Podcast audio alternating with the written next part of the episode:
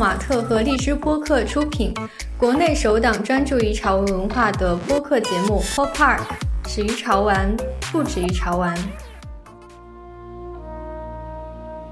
听众朋友们，大家好，今天我们来聊 Bear Brick，中文也叫积木熊。我是今天的主持人，来自泡泡玛特公关部的海星。如果你关注明星或者有逛潮流店的习惯，那么你对这只熊一定不陌生。现在它已经成为潮玩圈一个绕不过去的符号。我们今天也是很荣幸的，请到了几位嘉宾：高可高导演，最大规模的 Bear Brick 收藏吉尼斯世界纪录称号持有者。呃，高导跟大家打个招呼。大家好，我是高可。哎，啊，还有子阳是 Bear Brick 资深藏家，也是 Tall Swim 潮流玩具店的主理人。大家好，我是子阳。嗯，然后是 Helen 七九八一点空间馆长，一点中国商城总监及线上潮玩拍卖业务主理人，欢迎几位。Hello，大家好，我是海伦。啊，那海伦前不久在北京七九八的一点空间也是举办了一场名为《熊山熊海高可和他的六百零六只熊》的展览。那我也是通过这次展览才知道，原来全球收藏积木熊最多的藏家就在北京啊。那海伦我想知道一点空间为什么会想要举办这样一场展览呢？我们七九八一点空间举办了这次展览，我觉得首先跟我们空间的一个定位，呃，我们空间其实就是想做潮流文化，然后想传播潮流艺术，这个其实跟我们现在线上发展起来的潮流艺术板块还蛮契合的。呃，我们其实，在去年的疫后也明显的感知到，现在潮流艺术会是下一个风口。嗯，我们的潮流拍卖其实，在我们线上平台跟线下拍卖的成绩都非常不错。然后我们的空间的定位，所以就跟我们的的公司业务也有一定的契合程度。然后我们又结识了我们的厂家高可，然后在跟他很愉快的聊天之后，我们真的发现，其实我们国内没有一个。就是途径，就很多人可能会收藏积木熊，但是很少有人会拿出来在公共空间来进行展示。这个其实就是一个很好的传播文化、传播潮流的一个途径跟方法吧。然后我觉得，其实很多人是收藏熊，他没有按体系，或者是没有像高老师收藏这么久，有十五年的时间。所以我们更是想说，把把这样一个资深的藏家，然后把他收藏的这些积木熊以及他的故事来。呈现在广大的观众面前，所以这个是我们当时做这个展览的一个初衷。嗯，好的，高导，我想知道这次展出的是你所有的藏品吗？呃，不是，哇，这次只是展出了六百零六只我的积木熊，就只是百分之四百尺寸的，对，嗯，因为我们最早跟策展人还有我的这个展览的出品商商量的时候，我们想把积木熊我们定位在一个相对纯粹的一个展。因为积木熊有很多尺寸嘛，百分之一百、四百、一千，还有一些特殊的尺寸，百分之二百这种的。嗯，所以我就是把我收藏里面最多的这些年，百分之四百的尺寸拿出了一部分来做了这个展。我还只是一部分。对，因为我拿吉尼斯世界纪录是不止这个数。嗯，对，一共是收了一千只，一千一千零八只拿的记录是对。嗯，好的，嗯，那我想知道你的积木熊收藏中最难得的是哪几件呢？哎呀，这个最难得，其实都挺难得的，尤其是一些早期的老熊。嗯，因为虽然我是收藏的很，我从很早就开始收藏，我从二零零五年，但即使是那会儿，呃，积木熊也已经已经出产了，得有它，我记得是零一年吧，开始的是第一只，所以其实我有很多之前很老的熊，非常难找，所以我的这些收藏基本上我是全世界的找。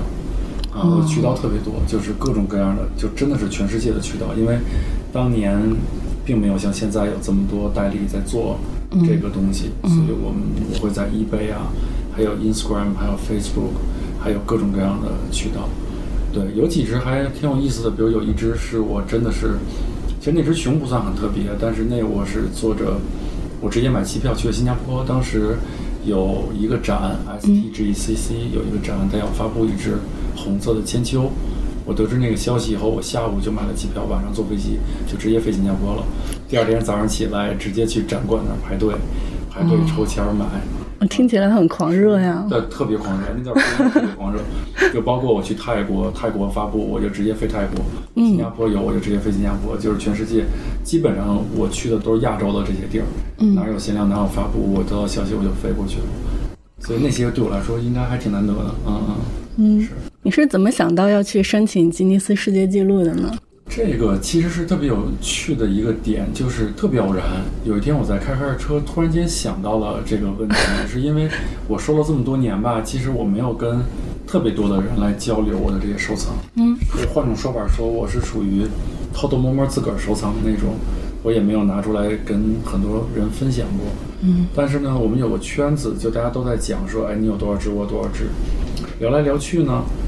我就想，哎，好像大家都没有我多似的。我想，那那我是最多的吗？我也不知道我是不是最多的，但怎么能证明呢？其实我只是想对我自己的收藏有一个说法，嗯因为毕竟收了这么多年嘛，那我就验证一下吧，我到底是不是最多的？因为我自己说也不算数啊。嗯当时就突然间想到吉尼斯世界纪录，后来我就开始联系他们，给他们写邮件、打电话，我就说，哎，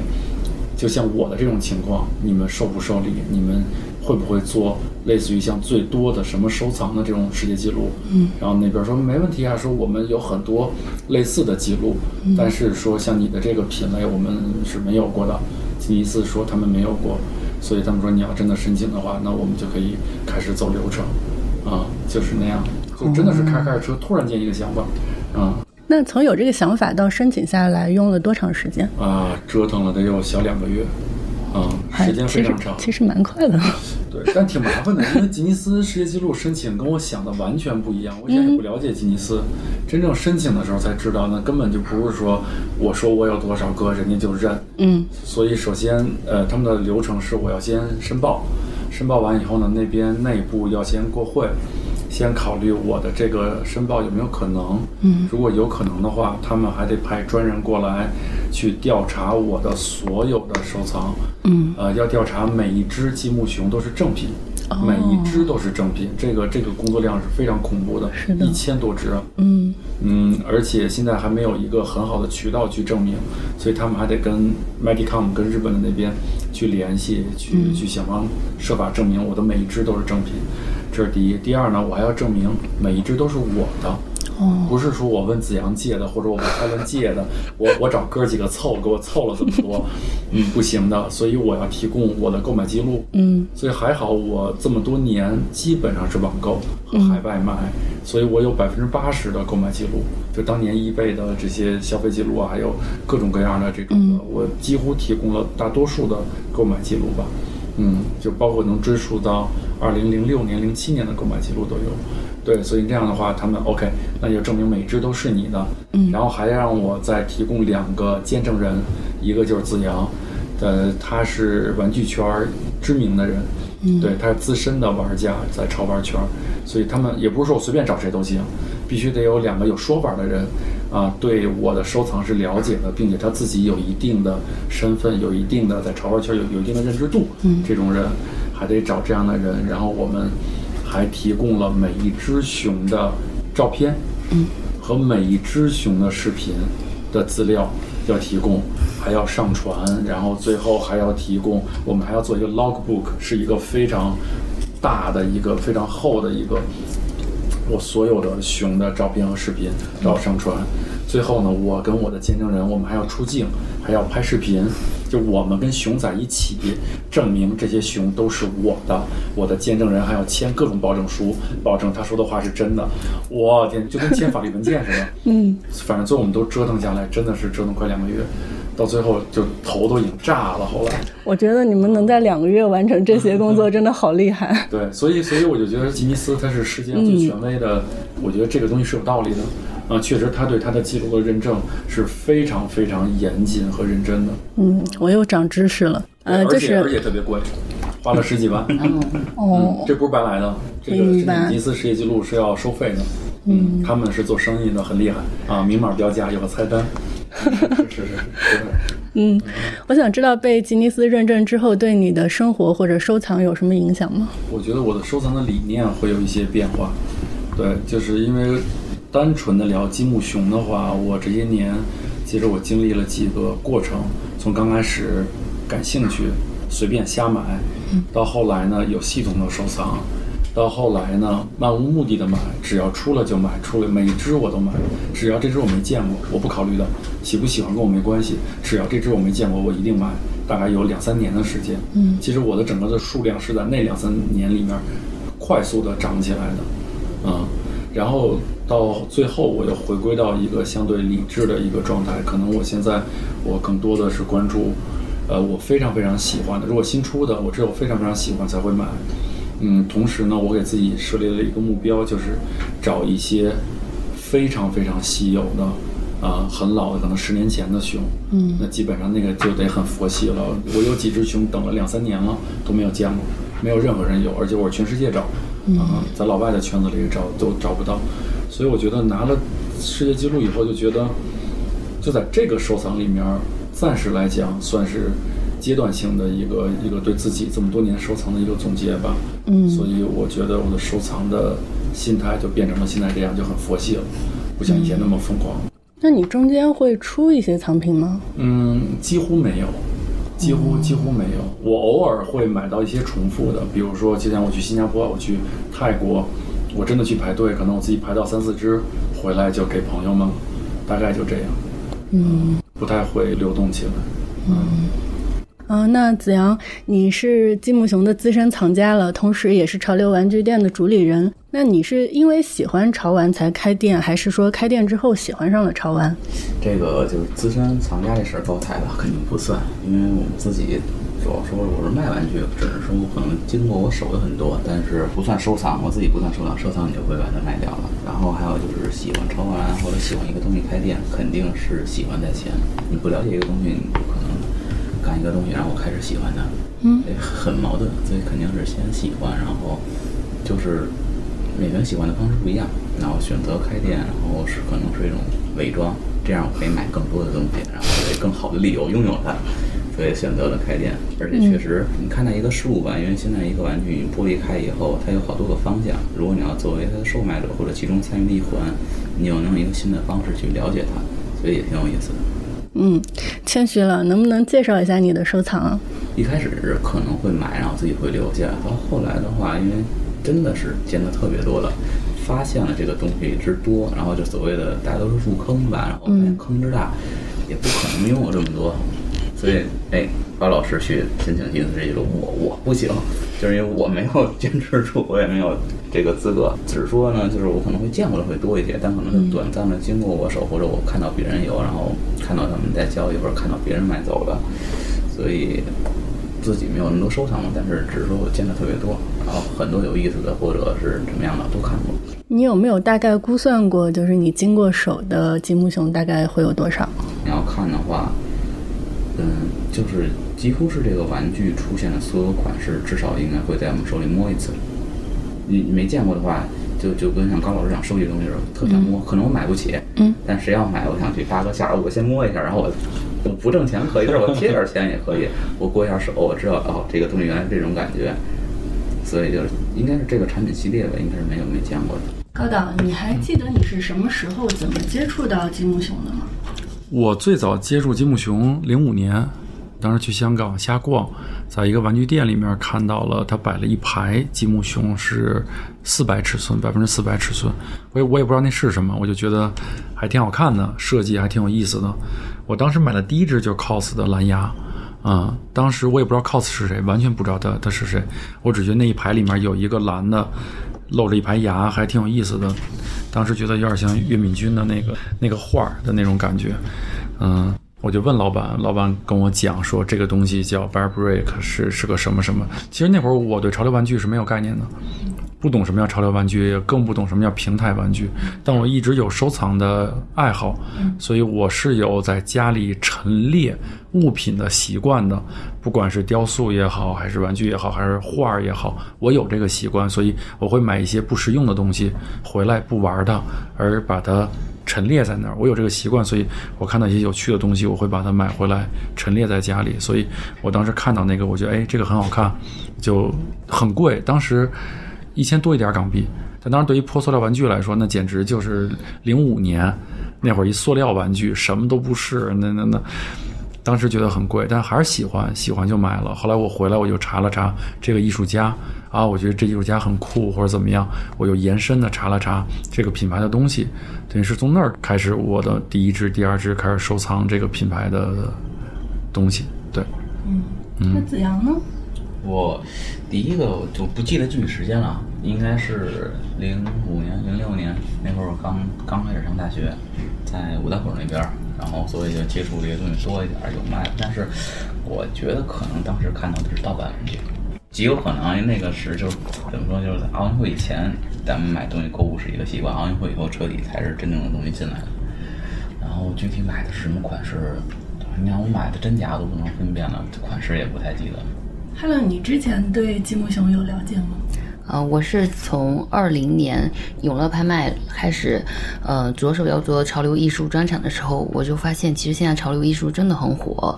嗯、我之前对积木熊的了解是，比如说像我刷朋友圈或者刷小红书，或者刷各大明星的微博，他们在自己的工作室或自己家拍照的时候，就会拍到自己后面的背景墙。那其实很多后面都是积木熊，就是其实就是网红跟明星都开始收藏它了，然后就发现积木熊就开始火了。嗯，就最早陈冠希。对对对，最早其实是陈冠希。对，然后我对这个金木熊的印象是，我觉得它其实现在就是一个潮流文化的一个符号，嗯，就是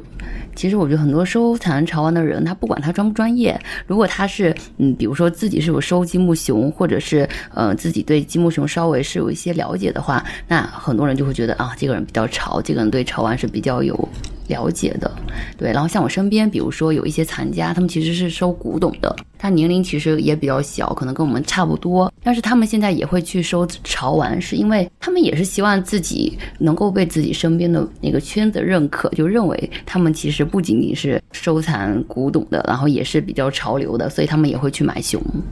嗯，就是在你们的藏家中，这两者是不矛盾的。对，是不矛盾的。嗯呃，高导，你是什么时候对潮玩有了一定的了解呢？呃，就是零几年的时候，其实我最早就是从积木熊开始的，因为那会儿潮玩没有这个概念，因为玩具和潮玩是两个不同的东西嘛。因为我们讲的玩具，某种意义上来讲是女孩玩的芭比，男孩玩的变形金刚，对吧？包括各种各样的。其实玩具在我看来，玩具是可动的，是可操作的，那个东西叫玩具。包括乐高其实也算是玩具，就是我们买回来以后，我们是要操作的。是要摆弄，它有可玩性，所以才叫玩具嘛。其实潮玩这个东西，我觉得它的陈列的意义更大，欣赏与陈列，包括每一个产品背后的那个文化，对那个东西其实是构成了潮玩的最基本的一个元素吧。我觉得从零几年开始有了这个概念，嗯，其实不光是这个，还有滑板，还有因为滑板你可以滑，但是我现在我所有滑板我都滑不了，都是挂在墙上，都是陈列，把它当墙砖来用，当墙纸来用的。对，其实就是一个属性的变化吧，嗯。所以现在你家里会陈列些什么东西？陈列，哎呀，有小孩以后陈列的就少了，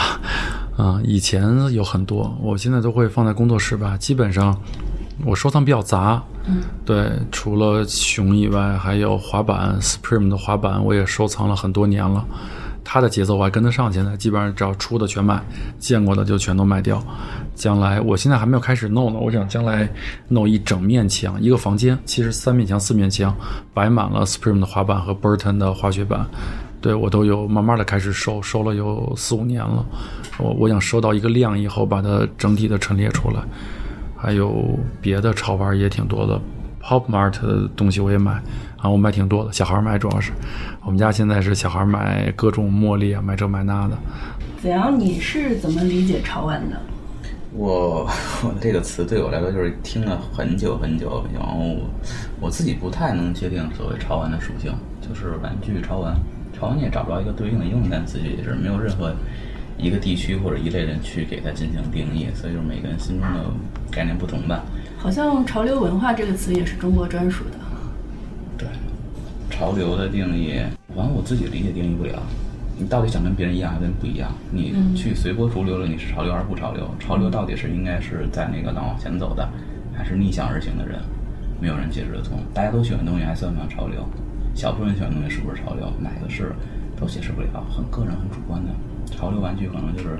大多数人想给它打上的一个标签吧，就是暂时是这么理解的。我自己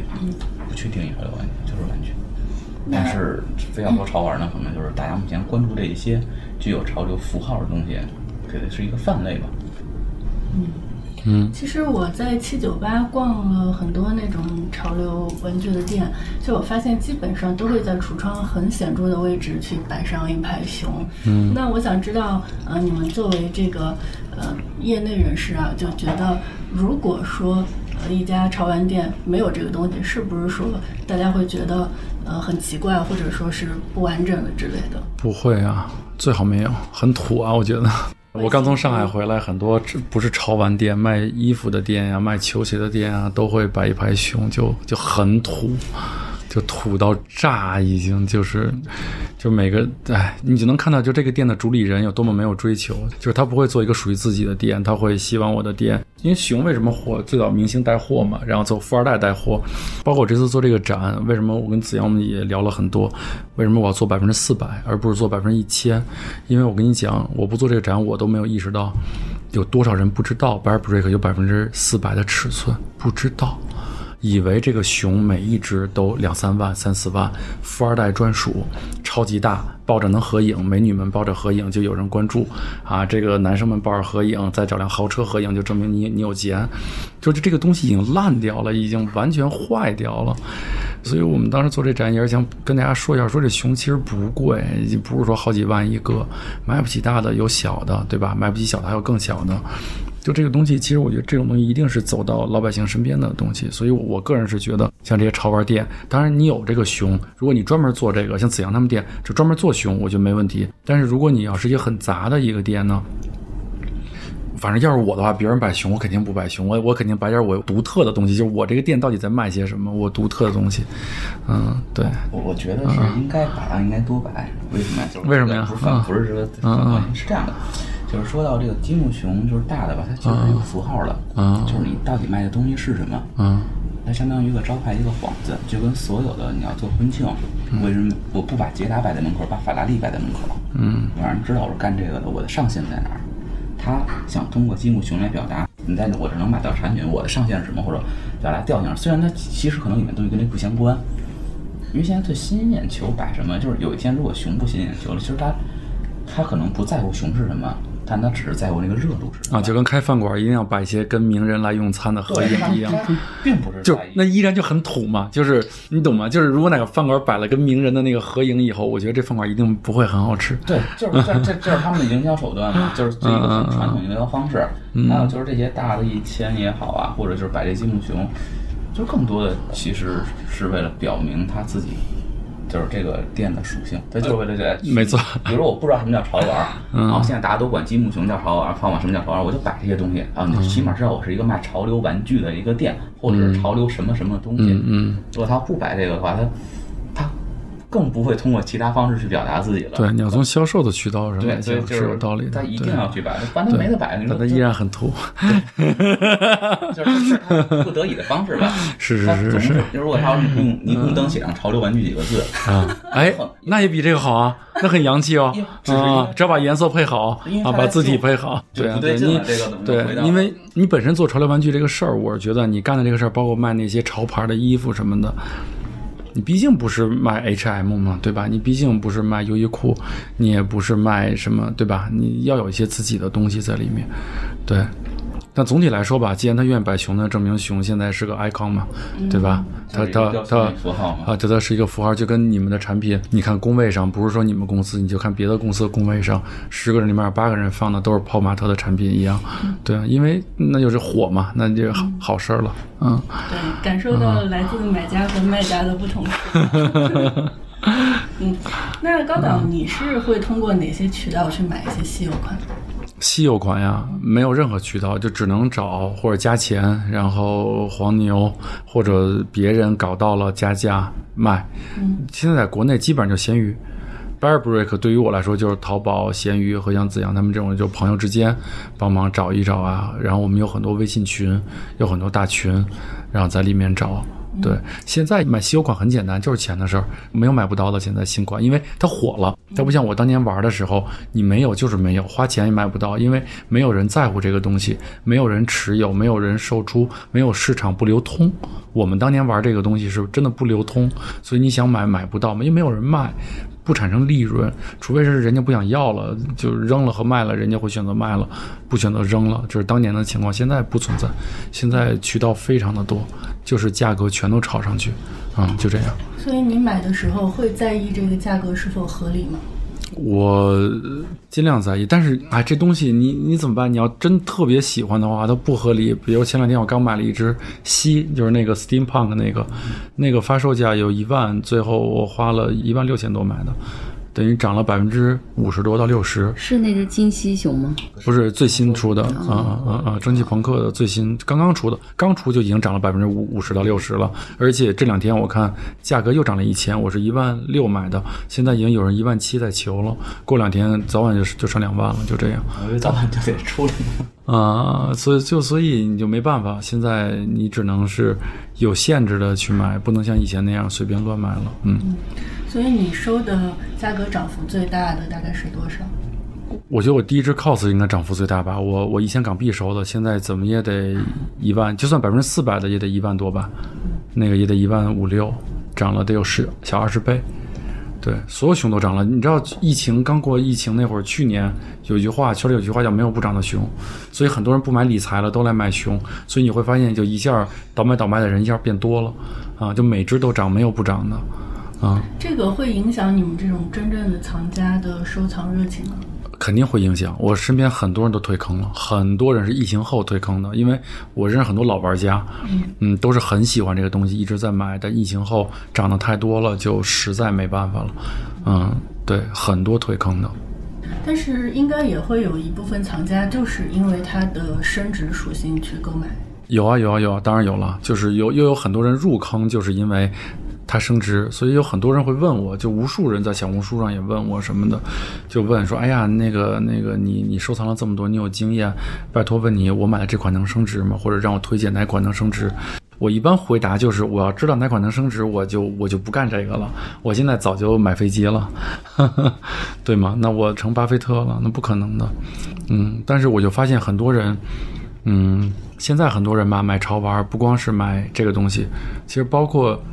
Palmart 有很多产品，大家包括我们当年玩的大酒保，我买大酒保什么的，大家其实也都是看中了未来的升值空间。我就发现很多人其实他不是真的喜欢这个东西，他是他是喜欢它升值啊，他只要升值，他们就很开心啊。其实他们跟藏家还不太不太一样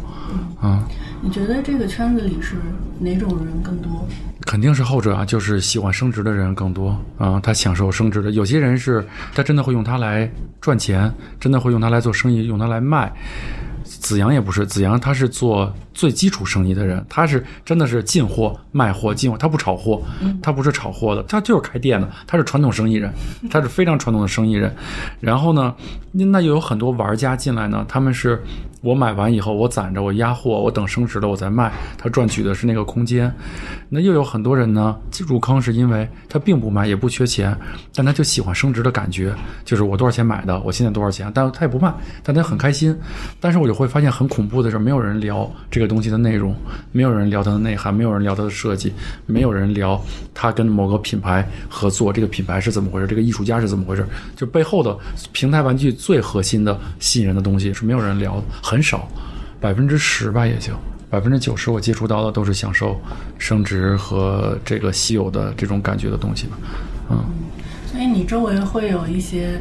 呃藏友跟你交流这些关于它的内涵、关于它的艺术价值这些事情吗？有啊有啊有，嗯，但圈子非常非常小，就大家能聊到一些老熊、一些稀有款，他们背后的一些故事和互相分享一些，哎，我就看到一只你肯定没见过，哇，就给我发过来了，我啊，我一朋友就是经常给我发张照片，见过吗？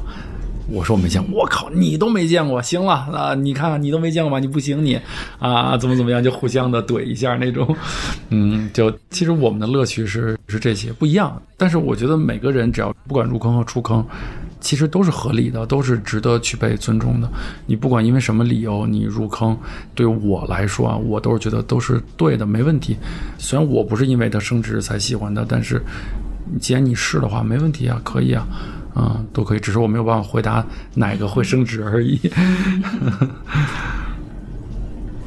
嗯周围会和你一起玩熊的是一些什么样的人呢？呃，是是这样，就是喜欢积木熊的人其实是五花八门的，特别的杂，什么人都有。啊，有开饭店的，有学生，有做生意的。这些年，反正就是更普及了。早年间，我们一起玩熊的人，可能更多的还是喜欢收藏的吧。大多数的人不止收藏积木熊，他们都是有收藏习惯的。呃，也不单单是收藏潮玩，都是有复杂收藏经历的人。那职业就五花八门了。但是据我观察，每个人都不止收藏这一样东西。啊，那这些年玩熊的圈子构成就更复杂了。那其实就是人人都在玩熊，不管玩大的玩小的，不管出于像我刚才说过的，不管出于什么目的的，都在入这个坑。嗯嗯嗯，Helen，你作为资深的艺术从业者，这些年你对潮玩的感受有什么样的变化？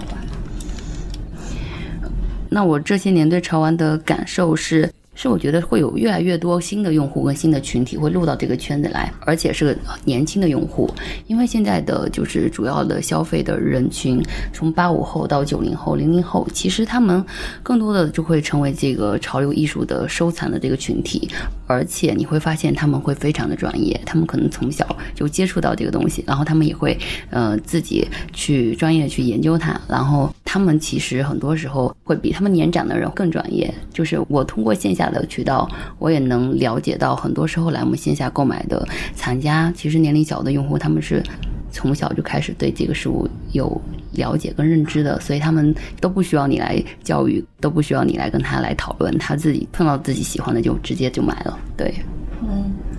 那这两年的拍卖市场有什么让你印象深刻的潮玩拍品吗？嗯，我觉得潮流艺术的专场，我们之前做的线下拍卖都是一些欧美跟日韩的国际艺术大师的作品，包括村上隆、cos、草间弥生、奈良美智，然后包括近来特别火的丹尼尔。嗯，他们的作品呢，就是会在大众的潮流艺术上，在专业度上可能会更是一个升级吧。然后我个人是比较喜欢丹尼尔的作品，因为我觉得这个艺术家是让我比较敬佩的，因为他其实是一个色落。但是他创作出来的东西，嗯，不管是在整体的造型上，还是在颜色的表现上，我觉得是很高级的。反而是我觉得这不是一个普通的艺术家他们能够创作出来的。就他的这个天赋，其实是，嗯，某种程度上也是与生俱来的。对，嗯，啊，那刚刚咱们也提到这个积木熊和一些艺术家的联名，呃，那就引到一个概念，就是平台玩具。呃，那我想请高导介绍一下，就是积木熊它一般是怎么去做这种和艺术家的合作呢？呃，具体的他们怎么谈的，我确实不知道，但是他确实是跟了太多的艺术家、品牌。呃，包括体育、电影、音乐，就是它作为一个平台玩具，它涉及的门类太多了。我只能说，我这十几年，我是眼睁睁看着它的合作的面儿变得越来越广。这个真的是你肉眼可见的东西。就从它，它从一开始只跟日本本土品牌的合作。到现在，在国际上跟那么大牌的艺术家、跟那么大的美术馆，包括艺术机构都有合作。从最早的日本的本土的品牌，到最后跟国际的大品牌，甚至于奢侈品品牌，它跟 Chanel 也有合作。那这几年其实跟这些很大的国际上的一线的奢侈品都有合作，所以能看出来，就它作为一个平台玩具，它这十几年的发展其实是一个稳步上升的一个发展。我相信这种合作肯定还是双方的吧。就是当他的品牌做得足够好、足够大的时候，就互相之间其实是一个在做了一个对等的交易吧？啊，肯定是这样的。嗯，你会去细细了解你的每一件藏品背后的故事？会啊，啊，每一件我都会去了解。对，嗯。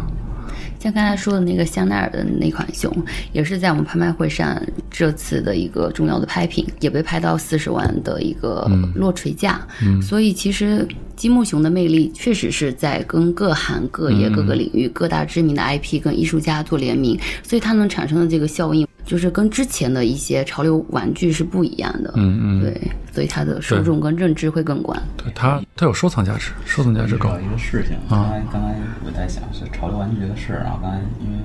可能咱们角度不一样，嗯你们说玩具的时候，我一直在听梅刚才说的艺术品也好，或者说合作也好，才发现潮流玩具可能就是就这个概念，我突然想明白了，就还是玩具给它穿一件衣服，那个衣服你也搭不成叫做潮流的东西而已，然后你再给它穿件衣服，它叫艺术品，就这些所有的一切都是人给它包装上一个外衣。嗯嗯那会儿让他，如果他还没有脱离玩具的话，就是或者把所有这一类东西都叫做玩具，甚至它不属于玩具，或者只是一个物件而已，给它一个玩具的名字，然后所有的一切标签都是后接上去。对，因为很多东西不是玩具。你看，像我们讲的 Pop Mart，你们的这些产品，我们我们一看外形，它是个玩具，对吧？那你说 Supreme 的滑板是玩具吗？它不是玩具，它是个体育用品，但是它依然可以归在潮流玩具的范畴内，对吗？比如说星巴克出的一个合作款的一个，他跟 Freshman 出的那个保温杯，对吗？这很多人也在炒，也在收，也在弄。你有很多东西它不是玩具。但它已经脱离了玩具的一个，我们叫玩具，其实它已经不是玩具，了。然后它本身就特模糊，然后这层外衣也特别模糊。对对是潮流，然后对就是现在已经嗯没有一个明确的概念。还有就是所谓的平台玩具也是，就说熊的这个公司，它刚开始没有钱的，包括后来咱们现在追捧所有艺术家都是他包装出来的。cos 也好，上来就签的这个公司，九四年开始，四五年地方开始混，所有所有咱们现在能认知出来所有的潮流艺术从日本街头起来的，嗯我们不能特别不尊重说他们是骗子，他们跟咱们传统理解的上意义的艺术家完全不是一类人。他们可能做的所有的事情，并不能归于艺术这个潮流行列。他们所有的作品，我觉得都不具备最起码的一些艺术特征，完全不具备。但是他们把这些事情经营起来，包括孙能本身，他做这个商业模式这个事情足够艺术化，这是特别有意思的。呃，有一个说法我听着特别好听，就叫做让艺术品平民化。嗯，我把一个所谓的占有艺术的符号做成钥匙扣，嗯嗯。做成一个你随身能带的东西，好像每个人都能接触到艺术。严格意义上来讲，其实让艺术品能平民化这个事儿，其实是一个好事儿。艺术品本身真的是有门槛儿的，所有人都觉得我可能。哎，那你觉得？那你觉得这个门槛儿是降低点好，还是保持在那个高度好？它门槛儿怎么说呢？门槛儿其实是一个客，它不客观。你看门门槛儿有两个层面，一个是欣赏层面，一个是购买层面。对，它是吧很主观的一个嗯嗯，它就在这儿。如果从欣赏层面来说，嗯你跨过去了，你就在这里面了，你就跟外面不是一个世界，你没法，你永远就围着人看，你看不明白。嗯，尤其是咱们现在所说的潮流玩具，介于艺术品之间的艺术，它只吸收了类似于雕塑、美术这两部分，这两个是最独特、最独特的艺术品。文学作品需要全人类去共享的，它表达所有美好的东西需要你每个人知道。一首好听的歌，我希望你听过，你听过，你听过，我听过，咱们一起去聊。作曲家希望所有人能感受到我的感情。美术品全然不是，我不需要所有人去看到，这是我自己看的，我给我一个人看的，这是最特别的地方。好多下放下来的所谓的艺术品玩具，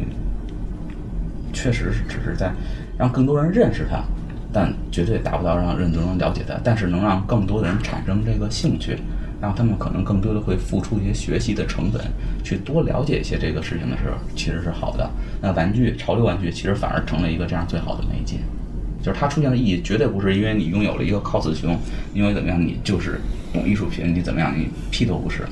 但是你通过它产生了兴趣，你可能能往里走了，你拥有了一个入场券，真正的这个门还在更远的地方等着你，但是你愿意往这方向走，这是潮流玩具我觉得最有意义的地方。就是刚才说这事情，我就想到了关于艺术和关于潮流玩具的定义大概是什么概念或者那。我们今天聊的还是有价值的，让你想明白了新的问题。对，然后其实子阳刚才说的，然后让让我想到了，呃，另外的事情，就是比如说像我现在线下卖的，包括线上拍卖的这些潮流玩具，所谓的一个潮玩的拍场，然后比如说像之前还没有潮玩拍场的出现的时候，那个时候，比如说村上隆的作品就是属于当代艺术的范畴，但是我其实还一直也挺敬佩村上隆的，因为我觉得他其实就是潮流艺术的一个引领者。因为原先还没有潮流艺术这个门类的时候，更多人其实喜欢的东西就是喜欢村上隆，就觉得那个太阳花就是挺好看，然后我就是想买。所以呢，我觉得像现在像我们就是呃拍场上成交很多的就是村上隆的作品。就让更多的藏家以一个更低的门槛来收藏这些呃所谓的。艺术品，然后以及我觉得，其实现代人的家里就是没有那么多墙面，其实可以挂那么多的架上作品。然后呢，架上作品的这些内涵以及专业的知识，其实还是需要参加去学习的。所以，潮流玩具它其实是一个比较低的收藏的一个门槛。它很多人其实收到后面，它也是一个专业的藏家，也会收到单带或者是去收更多的东西。所以，我觉得有的时候看着也是一个挺好的事情。对，就是它媒介嘛，作为你喜欢它的一个事情的一个出发点。嗯，嗯，据我所知 t o s w i m 也是多次受邀与国内外的设计师玩具进行涂装的合作，可以讲一讲吗？玩具涂装是一个潮流玩具啊，其实我们不叫潮流玩具，我们去涂装的领域应该是叫做 Soft B，胶玩是一个独特的门类，其实是玩具收藏玩具里最早的一种收藏玩具。从昭和年就有了吧，也是日本带起来的。现在美国人、北美特别流行的也是胶玩，它呢是通过就是所谓的咱们就是橡胶铸模铸造出来有不同的形态。之前产生出来是因为为了给小孩玩怕摔，它是需要通过大量的涂装产生不同的配色，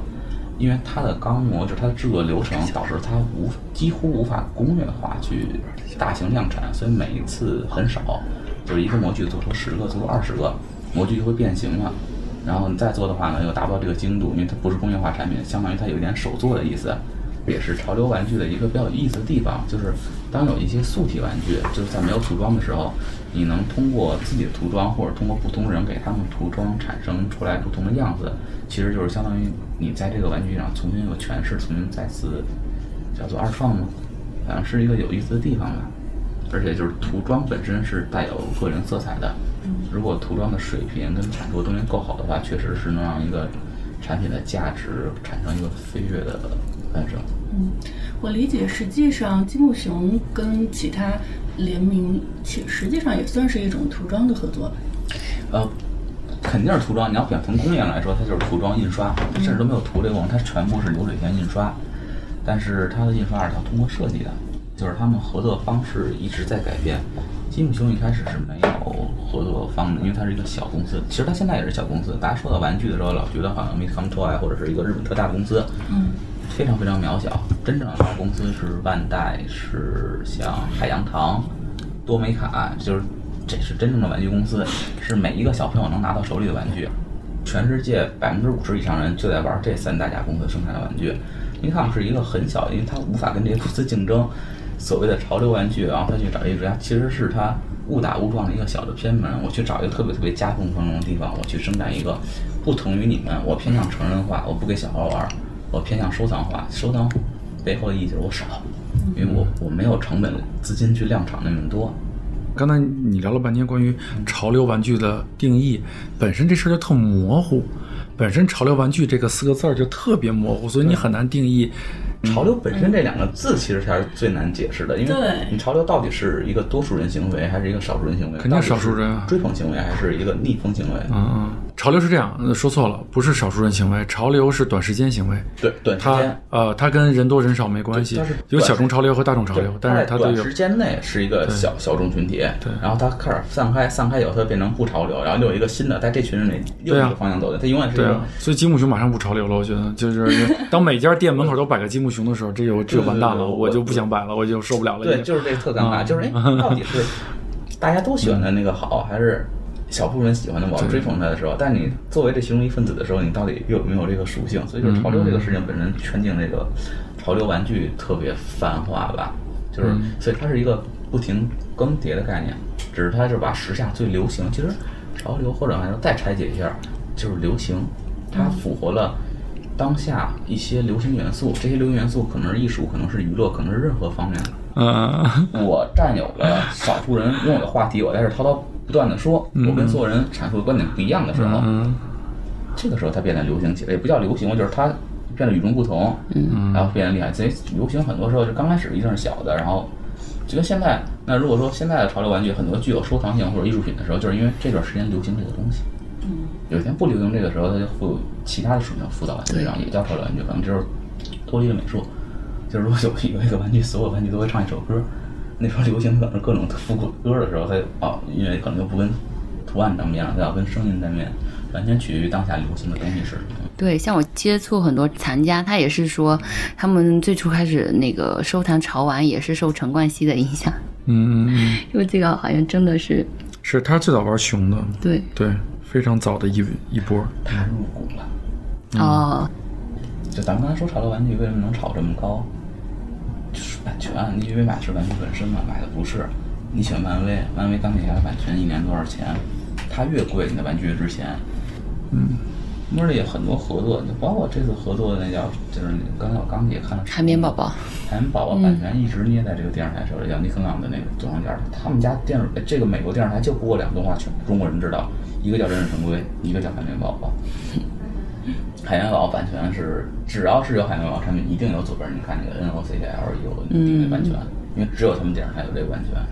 你为这个 IP 花的钱越多，才会给你回馈越多的。一般情况下不会出现你花大量重金买 IP 它不行，嗯，因为它值这么多钱，当然投了它，所以它就会一直行的。所以好的 IP 才能复制这个。像我们跟米奇啊，跟海绵宝宝但是迪士啊迪士尼大家觉得迪士尼特厉害吧？米奇吧？对，迪士尼的版权实际上最便宜的版权，但是他告你的时候是最贵的，赔钱他赔的是谁都赔不起迪士尼的钱，这什么公司都给你赔赔没了。但实际上你去跟他采购版权的时候，它的价格是非常友好的。嗯，刚才你聊了半天买版权的事儿，这对于他们来说都都是这个。就像我们我们现在跟阅文集团合作，阅文集团的 IP，你对于一个小电影公司来说，你想买一个 IP，那什么概念？一个 IP 三百万、四百万买一本杂志，买一本小说，想改电影，那一般导演谁买得起？阅文集团上市公司，我跟他们一聊，给我拿这 IP 库来，啊，多少万个 IP，那都是背后多少个亿的资产啊！人说你你你挑吧，啊聊嘛，就是两码事儿。财团干事儿和小作坊干事儿是不同的概念有钱人真好。啊。对，人家大上市公司真真牛逼，医疗医疗 IP 都是，所以像他们买一个 IP。他们不管像你说的花三千万买个海贼的，他随便那盲盒都不用俩月就全都回来了，不一样的。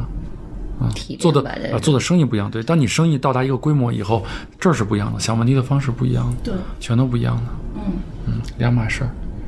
所以还是挺牛的，佩服。哎，老板多多大岁数？挺年轻的吧？跟我一样大，八七的。八七瞅瞅年，，真牛逼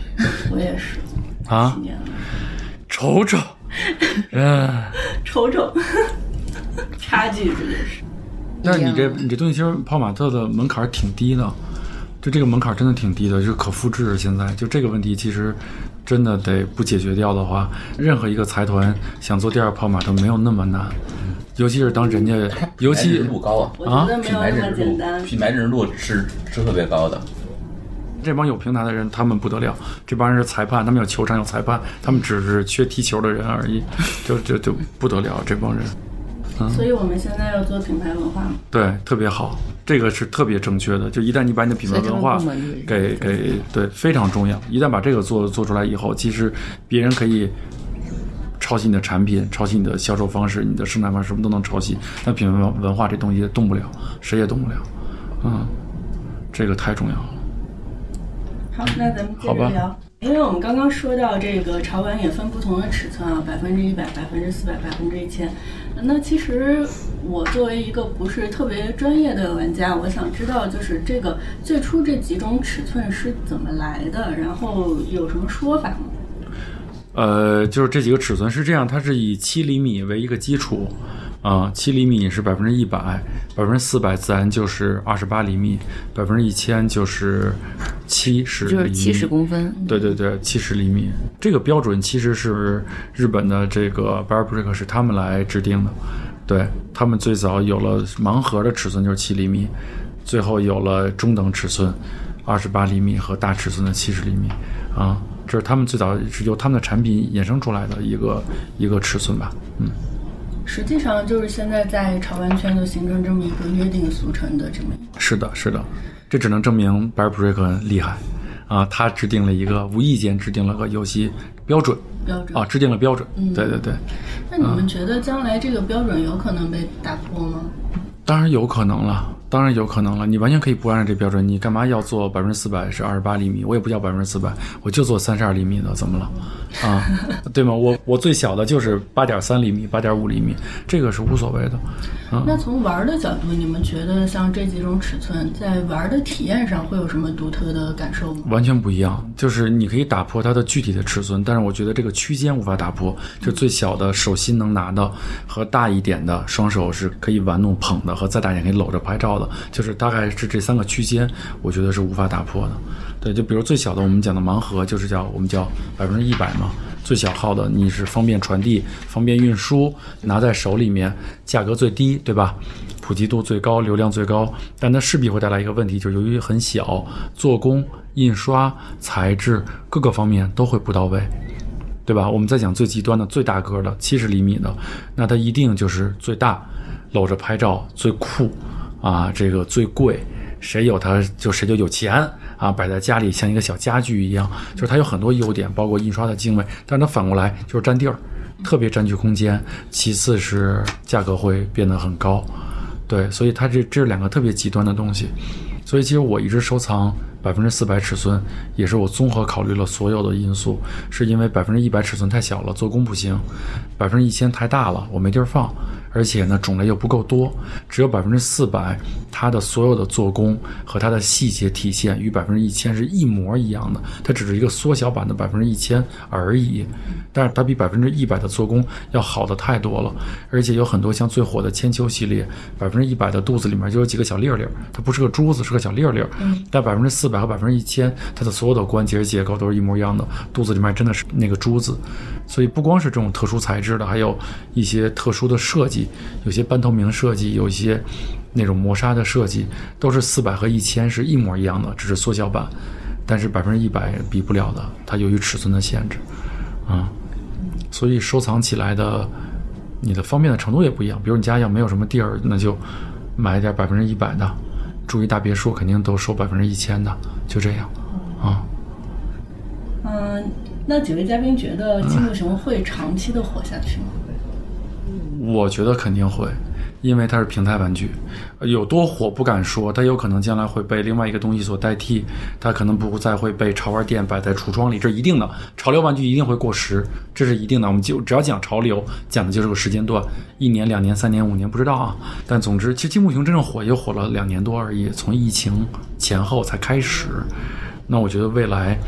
一直火不会，但是这个品牌会一直做的挺好的，是因为它的来源太广泛了。平台玩具，它的生产的创意的源泉是永远取之不尽的，这个宝藏太厉害了。但是，永远一个熊的形象真的不会厌倦吗？呃，不会厌倦，是因为人家根本看的不是熊，人家看的是熊上涂的是个啥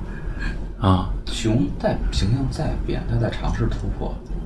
表情，然后就是弧度这些啊，微微的一直在微调，对对，一直一直在微调。这是不得了的，它这是它的设计感体现在哪儿？就是说一个日本公司，还它真是典型的日本公司。到现在大家都说它是特别好的潮流店，这个公司一共就开了四家实体店，嗯，还是在去年开的，之前只有两家。这四个店在一条街上，都没走出望京，四个店，再也不开其他店，多少钱不开没有。就是它是一个很守旧的日本传统观念上的店，所以他们做这些东西，其实他没有想到自己能卖多少钱，盈利是目的，但是没有想到那么多，他也知道自己能力不足。还有就是，嗯，积木熊本身这条玩具线，它的公司名字，然后包括积木熊指它整个地方出来的一条小线吧，各种地方就充满了致敬。还有咱们刚才说大小也是，它全是从那个万代的模型 MG、PG、RG 这学来的。他连名字都是去跟乐高学来的，然后发展出了自己的东西。我觉得有一天可能就是他不会被看腻，或者会被看腻的话，我觉得还需要一段时间吧。但是流行趋势、流行文化的改变会让它以不同的形态展示出来。像我就是刚开始没有接触积木熊的时候，我就觉得我我好像不会去入这个坑，因为我觉得好像没有什么特别打动我的某一款熊。但是，但它不停的出新，它每一季它都会出一波，然后它。跟不同的 IP、不同领域联名之后，你就发现它总有一款能击中你的心，所以这个就是它的魅力所在。就是我可能不喜欢之前出的所有熊，但今天我突然间看到了它另一只新出的熊，但我就是喜欢。那会过时吗？我觉得肯定不得已会过时，但是它会以其他的方式再延续下去。就这个东西本体可能会什么东西看三十年也会看烦的，但是这个 本体会以其他方式再延伸、再延展，可能另一种形式表达出来。嗯，就是他们的最终归宿。对，但金木熊也已经做了二十年，其实我觉得他们所以替代还是有对，还是有成积淀的。这个替代是怎么样去替代呢？它是由下往上的，就是大家说炒球鞋不好，很多人说这个东西不好，它的基点可不是这五年，这个基点是十年前、二十年前有乔丹的时候就开始炒它了，所以它一直延续下来。有没有人能替换它？目前来看没有。那有一天金木熊会不会替换？那从现在如果你要发生苗头，看到一个东西要替换它，也是一个十年到二十年以后，因为你毕竟有一个追赶的过程，在短时期之内不会被替换掉，但它极有可能在替换之前自己就先消亡掉了，也是没准儿的。所以如果要是比如说泡玛特出的大的 mega 的玩具，肯定不管是从它的商品定位，还有就是它的背后的价值来说，要考虑好了，然后才能给它做成一个受欢迎、有价值的产品吧。嗯，那你们对这个 Mega 珍藏系列会有什么样的期待？我不敢给它期待成为中国的积木熊吧，因为我觉得做一个什么什么什么的什么，其实就反而是对东西的一种贬低了。为什么要做跟别人一样的呢？可以借鉴，哪怕现在说叫四百叫一千，我觉得也没有问题。那不然非得要起一个这样的名字，其实你做的事是一样的，还不如去直接去叫呢。嗯，因为这次我是看见是跟海绵宝宝合作嘛，然后不知道下一次他会通过什么样的合作方式，而且合作的展示方式与两个 IP 共同呈现的效果，还有一些东西它需要后面的一个文化的推动，不光是一个玩具摆着特别大、特别贵，这个是表层的。嗯，大家愿意为你买单的背后，才是你真正需要发力的地方。发力的不是这个八千块钱，发力的是为什么要花八千块钱拥有它，才是这个品牌让它变得有价值的地方。嗯，对，只要它这个做得好的话，我觉得可能就能走下去。我们也要努力。嗯，嗯，高导怎么看？我期待啊，期待能下一代能设计的更好，能有更好的 IP 来合作，而不是单纯的。其实我个人来讲，我觉得可以把这系列做的再再高端一些吧。既然已经有四百和一千了，那就合作可能不单纯是有茉莉、有泡玛特和海绵宝宝这种级别的 IP 吧，可能会更好一些，就是更更加的，呃，不管是艺术家也好，还是怎么样，就逼格可以更高一些。设计没什么，其实如果看这意思是要做平台玩具，要这样的话，你本身的这个设计就还 OK 了，这都没什么问题。对我只觉得现在设计有些复杂，可以再简化一些，因为将来在生产层面，一旦合作的品牌要是有特殊性的话，那可能有些像这种宇航员的细节的设计会影响到一些将来的跟不同品牌合作，所以我觉得是有可能把它简化，把它整个的东西做简化，做的再高级一些，而且更重要的，我觉得得买得到吧。现在基本上百分之一千都两三万一个，炒到两三万，我不知道你发售价多少，但是百分之四百也得五六千、六七千一个，啊、这个不得了，这个事儿，啊、对，嗯，但这事儿肯定是好事儿，这个朝这方向走肯定是对的，但最起码一开始让大家能稍微够得着，嗯嗯，我觉得这个事情可能也是边走边看。对对对，是。Hello，说一下对这个麦加珍藏系列的期待。我其实还挺看好你们的这个系列的，因为我还是挺看好中国未来的一个潮流艺术的一个市场，因为我觉得最后还是要推的是国内的艺术家、国内的潮玩才是我们那个未来的趋势。其实你们出这个系列挺好的，出高端系列的话，比如说像那些小朋友小时候抽的是你们 Molly 的盲盒，但他们的消费力也只能达到这个水平，呃他们的家长就可能也不会再花再高的价格去买这些潮玩。但是如果等他们长大了，这些就是伴随他们从小长大的一个童年回忆，他们会花很高的价格去收藏一只他们想要的这个更大型号的海绵宝宝，更大型号的你们其他的潮玩。嗯，好的，感谢几位嘉宾，那咱们今天就聊到这儿，好嘞，好嘞，不客气，嗯。也谢谢各位听友今天的陪伴，我们下期节目再见。